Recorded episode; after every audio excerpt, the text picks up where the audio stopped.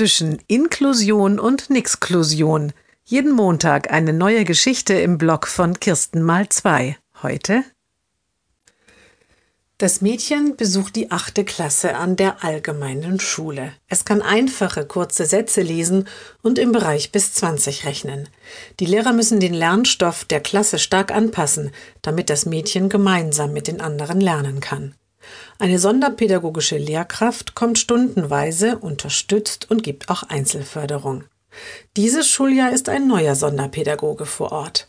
Mit den anderen Lehrern arbeitet er nicht zusammen. Stattdessen sitzt er in den gemeinsamen Stunden neben dem Mädchen und hört einfach nur zu. Für die Einzelförderung bringt er Leselernhefte mit, doch die Aufgaben sind zu leicht für das Mädchen, es kann alles erraten. Beim Rechnen verbietet er dem Mädchen mit den Fingern zu rechnen.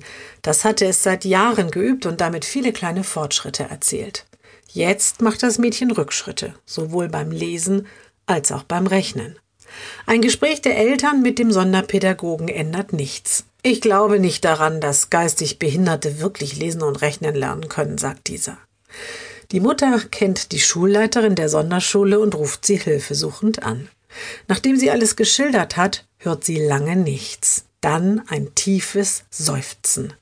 Das tut mir wirklich leid für Ihre Tochter, sagt die Schulleiterin schließlich. Aber ich kann und will mich nicht in die Unterrichtsgestaltung meiner Lehrer einmischen. Sie wissen doch, pädagogische Freiheit.